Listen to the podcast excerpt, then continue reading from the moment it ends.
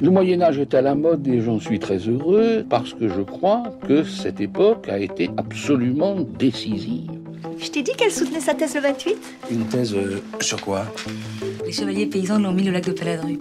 Au lac de? Paladru Passion médiéviste, l'histoire médiévale vue par ceux qui l'étudient.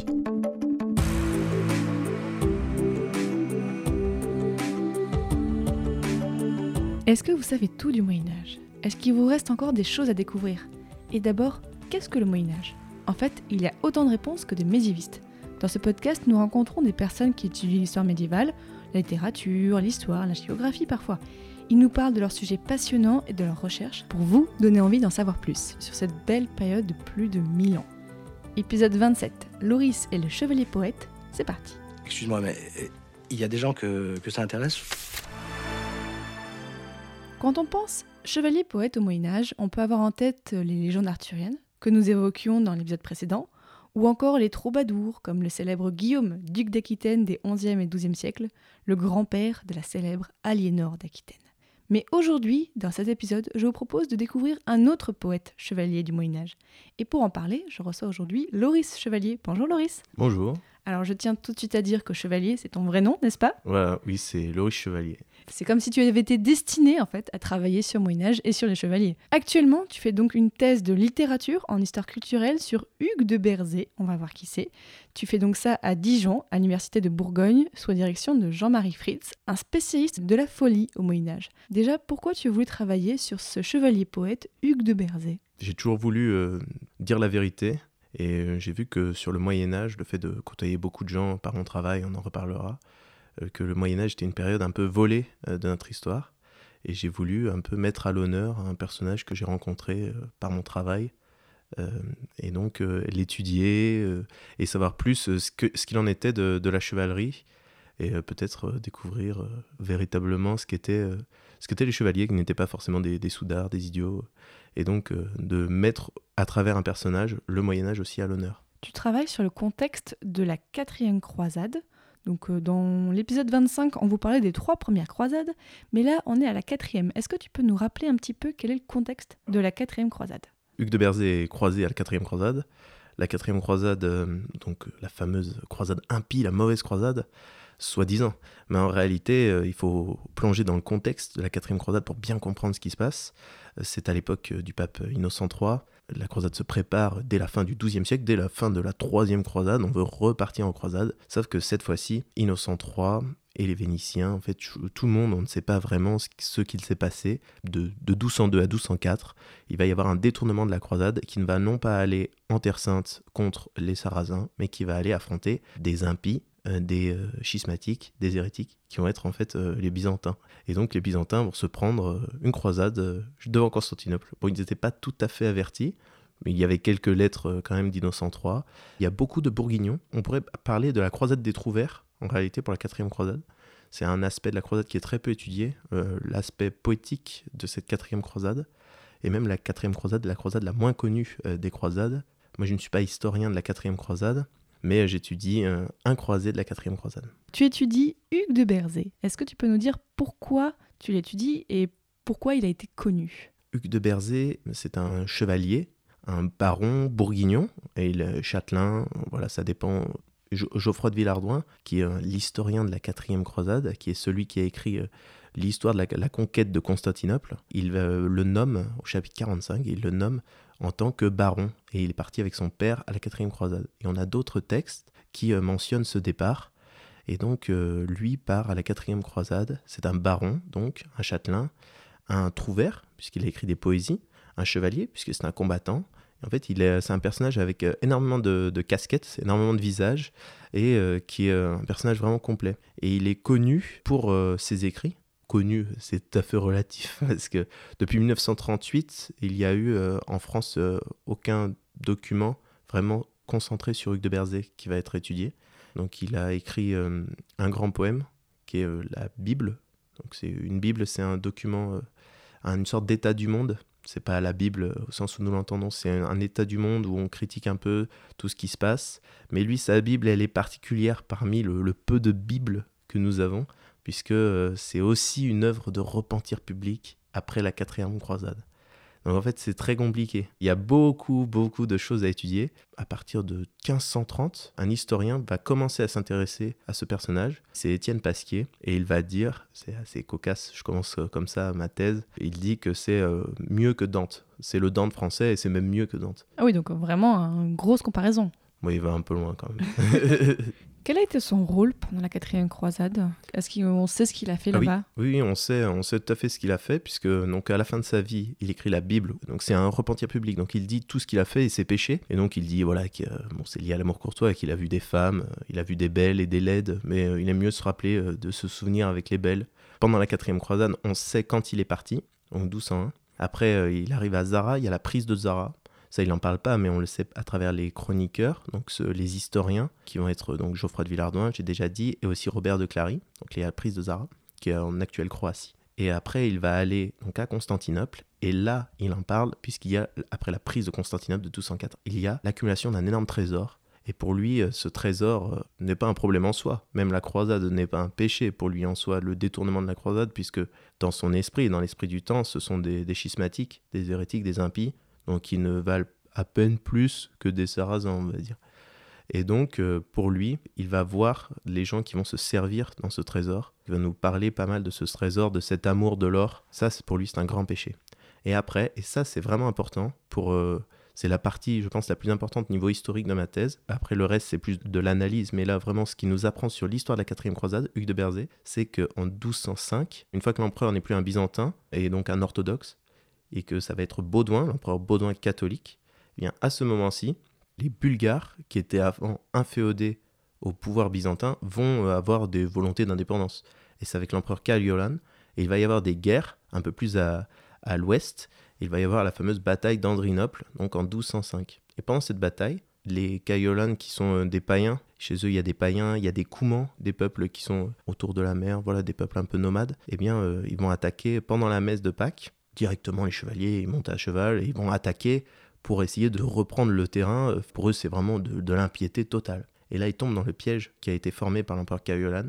Et tous les chevaliers, dont Hugues de Berzé, dont l'empereur lui-même, vont être faits prisonniers. Et selon les, les historiens, on ne sait pas ce qui se passe après. Et Hugues de Berzé, il est en prison à côté de l'empereur.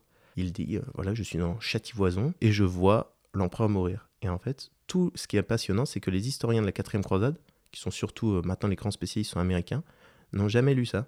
Et donc, il y a aujourd'hui, dans les livres d'histoire de la quatrième croisade, de la spéculation sur la mort de l'empereur. Et en réalité, il est mort en prison. Et Hugues de Berzé dit même que son corps est euh, mangé par des corbeaux. Donc il y a le côté macabre des Hugues de Berzé. Ils attendent pour voir s'il y a un prêtre, mais il n'y a pas de prêtre dans la prison, donc ils l'enterrent comme ça. Et pour lui, cet exemple-là est un moyen qui va servir pour sa prédication. Et donc il va dire, regardez, même les empereurs peuvent tomber très bas. Et donc il faut euh, se sortir de la mort par la conversion, en devenant euh, chrétien. Veuillez m'ouvrir! Veuillez m'ouvrir! Y a quelqu'un? Évidemment qu'il y a quelqu'un! Descendez, c'est moi, c'est le roi Arthur! De quoi s'agit-il? C'est pas vrai. Je vous dis que c'est moi, c'est le roi Arthur! Je suis enfermé dans les geôles, descendez, maniez-vous! Où êtes-vous? Dans les geôles Euh, D'habitude, je descends pas trop dans les geôles. Maniez-vous de descendre ou je vous fais écarteler J'arrive Tu as employé le mot de trouvère à propos de Hugues de Berzé. Est-ce qu'on peut vraiment l'appeler comme ça? Moi, je préfère euh, utiliser le terme de chevalier poète parce que le terme trouvère recouvre juste la réalité poétique. Et déjà, quand on dit chevalier poète, on comprend bien que c'est un spécialiste des armes, spécialiste du combat, formé pour ça, et un spécialiste des vers, quelqu'un qui arrive à, à dire des vers. On a des trouvères qui ne sont pas chevaliers. On a notamment euh, Étienne de, Soigny, lui, c'est un jongleur, euh, trouvère, mais euh, c'est tout. C'est un amuseur. Alors que Hugues de Berzé, c'est un poète, trouvère, et un combattant. Donc le terme chevalier poète est plus, je pense, plus adapté. C'est pour ça que j'utilise dans ma thèse. À part cette Bible qu'il a laissée, qu'est-ce qu'il a eu d'autre comme écrit de la part de Hugues de Berzé La Bible, c'est le document principal. 1048 vers, reprenant, euh, donc c'est Félix Lecroix euh, qui a fait euh, une sorte d'anthologie à partir de tous les manuscrits connus, ce qui est extraordinaire. C'est un ouvrage de 1938, ce que j'utilise, et vraiment c'est du génie. Il a écrit après deux chansons de croisade, où il pousse à la croisade, après son retour, donc quand il est rentré de croisade vers 1208 à peu près. Et donc il, fait, il pousse à la croisade à travers ces deux chansons de croisade, qu'il écrive entre 1208 et 1220. il va également écrire cinq chansons d'amour. Chansons classiques, euh, l'amour de la dame, euh, l'amour courtois, la dévotion, etc. Mais qui s'éloignent. Tu citais tout à l'heure euh, les troubadours. L'esprit courtois des troubadours est encore légèrement différent de l'esprit courtois des trouvères. Les trouvères, c'est plus pieux, on va dire. C'est moins lubrique. Et comment ces textes sont parvenus jusqu'à nous aujourd'hui? Eh bien, il y a eu de- des chansonniers, des ouvrages qui recensaient l'intégralité de, par exemple, des trouvères bourguignons. On a notamment celui qui est utilisé pour les trouvères bourguignons, c'est le, chansonnier de Berne, qui est actuellement donc euh, à Berne. C'est pas compliqué. Et donc, euh, ce chansonnier-là euh, regroupe énormément, une centaine, je crois, de, de poésies liées à la chanson courtoise ici. Sinon, il y a d'autres ouvrages avec plus des chansons de croisade. Voilà, et c'est mélangé. Et pour la Bible, ce qui est passionnant, c'est que la Bible est mélangée à des ouvrages pieux. Pour la Bible, le duc de Berzé, son grand poème, le poème le plus important, le poème qu'il a écrit à la fin de sa vie, eh bien, ce poème-là, il est euh, intégré à des ensembles, à des répertoires qui vont être beaucoup plus pieux, des, des lectures pieuses religieuses. On n'a pas de texte avec la main de Hugues de Berzé en quelque sorte? Non, mais on a des textes contemporains duc de Berzé, du XIIIe. Et d'ailleurs, il a, il a inspiré notamment euh, Hugues de Saint-Cyr, qui est un troubadour qui a été euh, influencé, selon, euh, selon les, les spécialistes de littérature médiévale, qui a été influencé par la littérature duc de Berzé, par ce qu'on appelle l'intertextualité. Pour être très simple, quand un trouvère trouve euh, Oh, ce vers, il est très joli », eh bien hop, on peut le- l'intercaler dans notre propre poème. C'est ça l'intertextualité. Donc on se rend compte que euh, tout le monde volait un petit peu des vers euh, à droite à gauche. Et Hugues de Berzé, il a été beaucoup repris. Toi, Loris, comment tu travailles sur Hugues de Berzé et sur ses écrits? Je travaille sur Hugues de Berzé en reprenant ses écrits, en les traduisant, en les comprenant véritablement, puisque c'est tout, c'est un mélange de franco-provençal et de langue d'Oïl. Donc c'est un mélange. euh, De franco-provençal en Bourgogne? Qu'est-ce Oui, qui s'est passé? euh, en fait, le, le franco-provençal n'allait pas jusqu'à l'extrême sud au Moyen Âge, donc jusqu'à la Côte d'Azur si on veut aujourd'hui. Il prenait vraiment la Bourgogne du Sud, qui est euh, là où est Berzé, la seigneurie de Berzé. Il allait prendre aussi un petit peu la Suisse actuelle, hein, j'entends. Le franco-provençal n'était pas, prenait pas toute la Provence. Ah oui, d'accord. Voilà. Et donc c'est un mélange. Ça- son français, son, enfin son écrit, pardon, est un mélange de, de langue d'Oïl et de franco-provençal. Et donc je prends le document, je l'analyse, je le découpe parce que c'est un mélange, ça part dans tous les sens. Donc je découpe certaines parties et j'essaye de, de l'organiser. Par exemple, quand il parle de la mort, eh bien je mets tous les passages où il parle de la mort. Quand il parle de la nécessité de la confession, hop, je mets tous les parties sur la nécessité de la confession. Quand il parle du combat et euh, de toutes les, les expressions qu'il utilise liées au combat, hop, je mets tout dans cette partie-là. Et après, j'essaye d'interpréter. Tu fais plus une thèse de littérature ou d'histoire alors? Je sais pas. Comment ça, tu sais pas? Non, en réalité, je pense euh, être plus historien dans l'âme que littéraire. Enfin, je suis plus historien dans l'âme que littéraire. Et au niveau de administratif, j'appartiens à, à une école doctorale qui fait de la littérature. Et il est vrai que je travaille à partir de corpus littéraires, et essentiellement littéraires. En réalité, le- si on regarde même les historiens, c'est écrit en vers. Les historiens comme euh, la- voilà, les conquêtes, euh, la conquête de Constantinople de Villardouin ou de Robert de Clary, c'est en vers. Donc c'est de la littérature ou de l'histoire. C'est la même chose avec Hugues de Berzé. Et quelles sont les spécificités du style de Hugues de Berzé, de sa poésie? La tristesse, la nostalgie, la grande espérance en la miséricorde de Dieu. Et c'est véritablement ce qu'il recherche.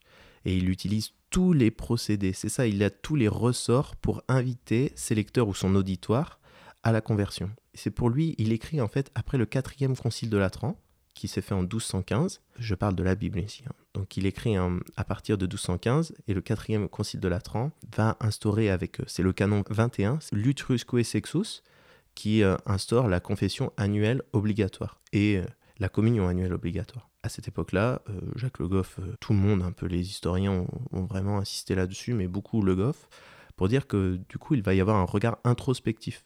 On va regarder ses propres péchés beaucoup plus et on va euh, œuvrer en s'analysant soi-même, on va œuvrer à faire le bien. Et à péché public, repentir public, donc Hugues de Berzé, comme il a péché public, il se repent publiquement. Et c'est pour ça que dans sa Bible, il dit tous ses péchés. Bon, c'est vrai qu'à la lecture, il y a des choses un peu rigolotes. Comme quoi, par exemple Parce que j'ai dit avec les femmes, euh, voilà, quand il dit euh, sinon que il a vraiment euh, aimé le siècle, aimé la mondanité, voilà, il a joui, enfin, il le dit crûment, quoi, il a joui de tout, de l'argent des femmes. euh, voilà, c'était un homme du, du show business euh, du, du 13e siècle, on va dire. il va utiliser son exemple, son expérience pour prêcher. Et ce qui est passionnant, c'est que il défend ce côté euh, j'ai mon savoir provient de l'expérience. Il dit je ne suis né lettré né clair, donc il n'est ni clair ni lettré. Et pourtant, il a une grande connaissance de la Bible, là, le, l'ouvrage La Bible. Il a une grande connaissance des saints. Il a une grande connaissance des euh, exhortations euh, ecclésiastiques, donc de ce que l'Église dit. Pourtant, il ne sait pas lire le latin. Il n'a jamais lu de texte antique et tout ça. Et c'est ce qui m'intéresse vraiment, c'est d'où vient son savoir. Comment se fait-il que son instruction, elle soit tellement performante alors qu'il ne, sait- il ne connaît pas le latin? C'est là où on voit la place importante des laïcs au XIIIe siècle qui monte. En fait, les chevaliers vont devenir à cette époque-là les médiateurs de la nouvelle pastorale. C'est eux qui vont aussi participer à prêcher et participer à diffuser le message de l'Église. Et bien qu'il ne soit pas un intellectuel, il le dit clairement, un peu un simple, il est quand même baron, il est élevé dans l'échelle euh, sociale, mais il est, euh, il est assez simple. Et pourtant, il s'en sort très très bien. Au Moyen Âge, on a quand même appris à l'école qu'il y avait une séparation entre ceux qui prient, ceux qui combattent et euh, les, les paysans. Et là, on voit qu'en fait, ceux qui combattent et ceux qui prient, là, c'est vraiment, c'est mélangé. Alors c'est mélangé, mais euh, chacun a sa place quand même. Hugues de Berzé, il défend l'ordre, donc l'organisation, ceux qui prient, ceux qui travaillent et euh, ceux qui euh, combattent. C'est la trifonctionnalité du Mésilienne. Donc c'est Georges du Mésil qui théorise tout ça et qui le regarde à travers les mythes, dans l'ultra-histoire, donc dans une très très longue période qui dépasse même le cadre médiéval. Mais ce cadre-là, Hugues de Berzé, donc ses fonctions, il les défend. Et lui, il dit, le problème, le péché, c'est quand un ordre à la vilainie. Il dit les moines de Cluny, il est, violent avec les moines de Cluny. Il dit euh, les, moines de Cluny, euh, il y en a un sur mille qui sera sauvé. Puisque justement, ils ont dévoyé euh, leur ordre. Ils sont beaucoup critiqués à l'époque. Parce qu'ils ils mangent beaucoup de viande. Du coup, pour lui, c'est un péché. Pour lui, la croisade, c'est le meilleur moyen de se sauver, surtout pour les seigneurs. Et c'est le meilleur moyen pour faire un acte de charité.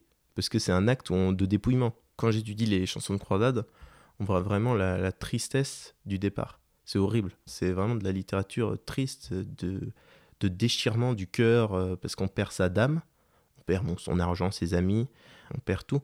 En fait. Et on a une chance, entre une chance sur cinq et une chance sur dix de revenir, selon les historiens des croisades. Donc c'est pas gagné. C'est cet esprit-là qui anime Hugues de Berzé. Grande tristesse. J'ai fait don de ma vie à Jérusalem. Je lui ai tout donné. J'ai cru d'abord combattre pour Dieu. Et puis j'ai compris que nous nous battions pour des richesses. Et pour la terre. De honte, j'ai versé bien des larmes. Balian, il n'y a plus de Jérusalem. Je vais à Chypre. Viens avec moi. Non. Tu es bien le fils de ton père. Là, tu as commencé ta thèse en septembre, donc il y a quelques mois, à l'heure où on enregistre ce podcast. Comment ça se passe? Ça se passe plutôt bien plutôt, Oui, euh, ça se passe assez bien. Oui, je- comme j'étudie toute la correspondance d'Innocent III, qui est le pape de l'époque, qui est un très grand pape, très grand théologien, très actif, qui a renforcé la, la place du successeur au trône de Pierre, donc la place du pape. Il a une énorme correspondance, et ça c'est un petit peu compliqué parce que c'est tout en latin. Pourquoi tu étudies Euh, je l'étudie parce que pour euh, comprendre Hugues de Berzé, il faut l'insérer dans son temps. Et on voit qu'Hugues de Berzé, il a, bien qu'il ne soit pas lettré, je répète, il est à la pointe théologique et à la pointe de l'actualité euh, religieuse euh, cléricale euh, du temps. Donc c'est intéressant pour voir vraiment ce que le pape pense. Hugues de Berzé le pense quelques semaines plus tard. Donc on voit la diffusion à travers les prêches, les prédicateurs, à travers tous les, les gens qui pouvaient diffuser le savoir, jusqu'à chevalier lambda, on va dire Et qu'est-ce qui te plaît le plus dans ta thèse? Ça va être euh, vraiment de rentrer dans l'esprit du personnage. Vraiment savoir euh, ce qu'il pense, ce qu'il pouvait euh, penser. Imaginez, c'est comme si, et c'est souvent quand on me demande qu'est-ce que je fais et que je dois expliquer, eh bien, imaginez quelqu'un va plonger dans votre esprit dans 800 ans. Et il va essayer de comprendre comment vous viviez, ce que vous pensiez de telle, telle chose, vos avis politiques, vos avis religieux surtout. Et ça, c'est intéressant. Et quelles difficultés est-ce que tu rencontres hein, pour l'instant?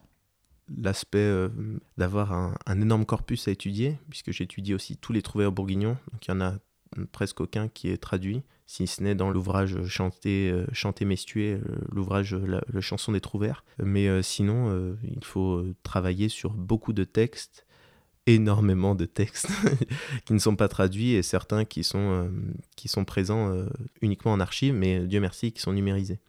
Et euh, là, nous sommes quel jour? Nous sommes samedi, lundi, j'ai réservé euh, pour aller voir une charte de l'abbaye de Cluny qui est conservée à la Bibliothèque nationale de France, donc la bibliothèque qui est ici à Paris, La BNF la BNF, dans laquelle il y a donc cette charte. C'est une charte qui a été signée en, en 1216 par Hugues de Berzé et il y a apposé son sceau. Donc son sceau, c'est un cachet de cire sur lequel il a posé euh, une marque qui a laissé euh, peut-être des traces. Le document a été pris en microfilm, donc numérisé dans les années 80, de très mauvaise qualité, mais là je vais voir le vrai document, donc j'ai amené un bel appareil photo pour prendre des photos et j'espère véritablement qu'il y aura des informations sur ce sceau, donc faire une analyse qu'on appelle sigilographique pour découvrir euh, ce qu'il en est. J'espère qu'il y a euh, voilà le chevalier sur son cheval comme c'était fait à l'époque, pour pouvoir voir son blason, car euh, nous avons un blason des Berzés, mais qui date du, du 14e, mais je n'ai pas le blason du 13e, peut-être qu'il y a eu des modifications. On a la chance que beaucoup d'archives de l'abbaye Cluny ont été conservées, car elles font partie aussi de mes sources primaires. Celle-ci et également celle de la cathédrale du Vieux Saint-Vincent à Mâcon. Est-ce qu'on sait par hasard où est enterré Hugues de Berzé ou alors quand est-ce qu'il est mort Alors, on suppose qu'il est mort. en réalité, hein, il doit être né vers euh, 1165.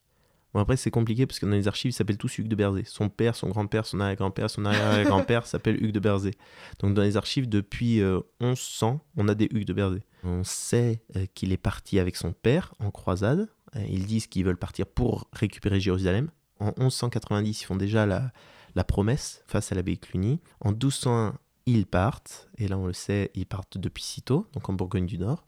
Ils vont jusqu'en Lombardie, et après ils partent. Hugues de Berzé participe à la quatrième croisade, 1204. Après il est en prison, en 1205.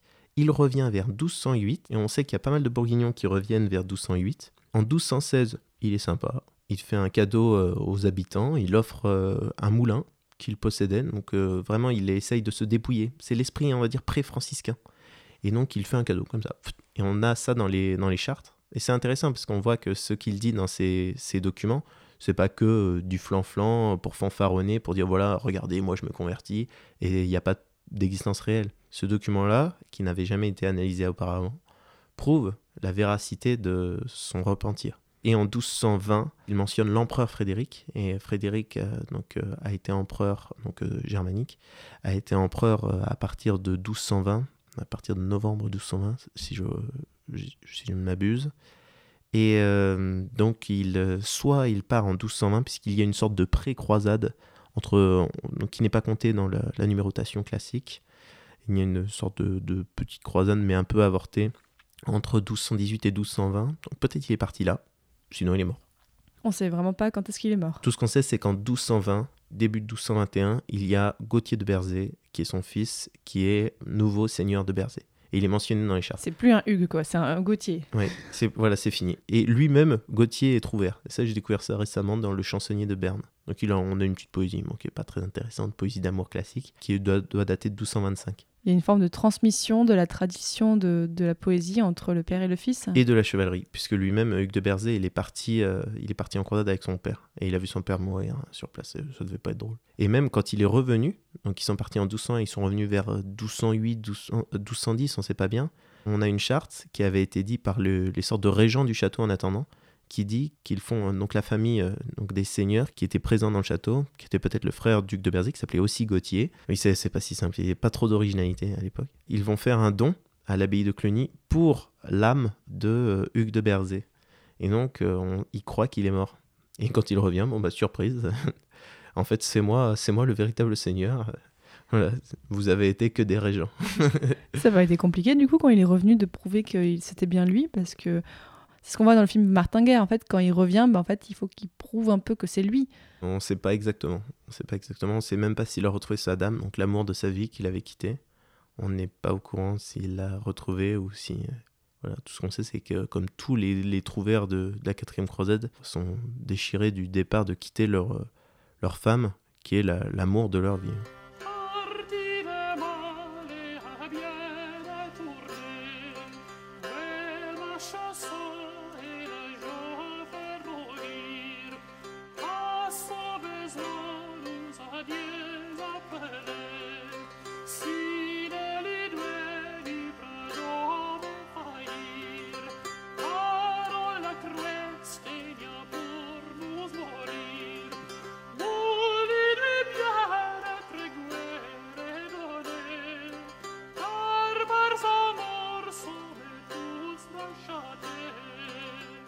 En dehors de ta thèse, Loris, tu travailles dans une forteresse, la forteresse de Berzé. J'imagine qu'il y a un lien avec Hugues de Berzé? Oui, bien sûr, il y a un lien, puisque j'ai commencé à travailler euh, pour la forteresse il y a 5 ans, tout d'abord en simple guide, et puis euh, j'ai été euh, embauché, j'ai été promu pour être une sorte de, conservateur du patrimoine privé, où il faut plus ou moins tout gérer, augmenter le nombre de visiteurs, augmenter le nombre de salles, créer des expositions, créer des événements.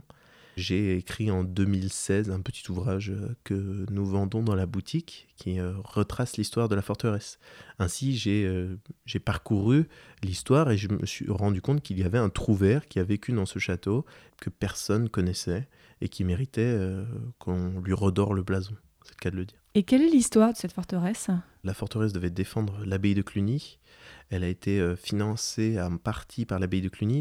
Il y avait déjà une base. Il y a une chapelle la, toute première base, la base la plus ancienne que nous pouvons visiter lorsque nous visitons la forteresse. Il y a euh, une chapelle carolingienne qui date de la fin, fin Xe siècle, qui est installée sur un lieu de culte païen dont nous voyons encore l'emplacement. Il y a également euh, donc un donjon, 11e, et après tout un ensemble, 13e, avec euh, voilà, plus de 14 tours, environ euh, 500 mètres de rempart en tout. Donc c'est une très très grosse forteresse, une des mieux préservées de France pour son, son époque. Et il y a eu quelques modifications 15e, et notamment des tours qui ont été abaissées, pour devenir des canonnières. Et il y a eu le, le châtelet d'entrée qui a été euh, modifié au 15e siècle, puisque le château tombe sous la coupe, là cette fois-ci, du, du duché de Bourgogne. Et le château est toujours habité. Le château est toujours habité, ça c'est assez passionnant puisque les propriétaires actuels sont les descendants des premiers propriétaires qui ont vécu euh, dans le château il y a 1100 ans. Mes employeurs sont les descendants du duc de Berzé. Et gérer ton travail et tes études, c'est pas trop compliqué en même temps? Alors souvent les gens qui visitent la forteresse me disent ah bah c'est bien puisque vous euh, vous travaillez dans le lieu, ça c'est sûr. Mais après quand on fait une visite, le travail, on ne travaille pas intellectuellement. Bien que j'aime bien lorsque je fais des visites mobiliser d'autres choses pour que les gens ne découvrent pas que l'histoire de la forteresse, mais découvrent un petit peu l'histoire de la vie au Moyen Âge, la vie dans un château, etc. Puisqu'on on a des infrastructures dans le château que nous faisons visiter, notamment un four à pain du 15e qui est intact. Nous avons une salle de récolte de taxes. Donc on a des, des choses qui nous permettent de, de mieux comprendre la vie dans le château. Mais c'est vrai que tout cela n'a pas de lien avec ma thèse véritablement. Et donc, bah, euh, je fais les deux. Donc, euh, le château, quand il est ouvert 7 mois de l'année, j'ai euh, souvent les matins ou le soir où je travaille la thèse. Comment tu vois la suite de ta thèse? Qu'est-ce qu'on peut te souhaiter pour la suite de ta thèse sur Hugues de Berzé? Euh, Ce qu'on peut me souhaiter, c'est de mieux euh, comprendre euh, en réalité l'esprit bourguignon, parce que peut-être il y a une spécificité des trouvères, des chevaliers poètes bourguignons. Donc tout ça, il faut euh, analyser avant d'essayer de découvrir, avant d'en tirer les conclusions, mais peut-être il va y avoir quelque chose comme ça que je vais découvrir, qui va me permettre de mieux comprendre Hugues de Berzé. Sinon, c'est d'arriver autour d'Hugues de Berzé à vraiment comprendre euh, la place d'une personne illettrée, c'est-à-dire une personne qui ne sait pas le latin, qui n'est pas un clerc. Clerc, ça ne veut pas dire qui a prononcé des vœux. Clerc, ça veut juste dire lettré. Sinon, on dit euh, illettré.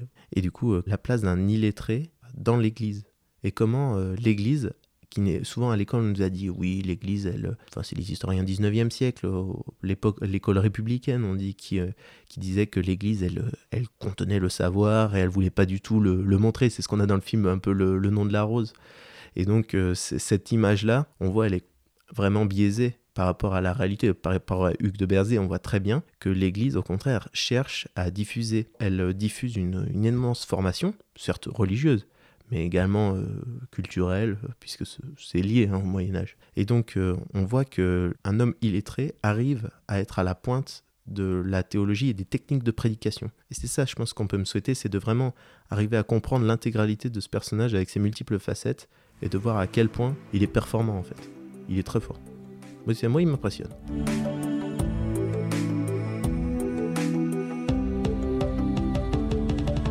Désormais, chers auditeurs et auditrices, vous savez un peu plus qui était Hugues de Berzé, le chevalier poète, et vous pourrez retrouver Loris Chevalier, donc, dans la forteresse de Berzé, que je vous conseille d'aller visiter. Donc, merci beaucoup, Loris. Merci beaucoup. Si le sujet vous a intéressé, vous retrouverez plus d'informations sur notre site internet passionmédiéviste.fr.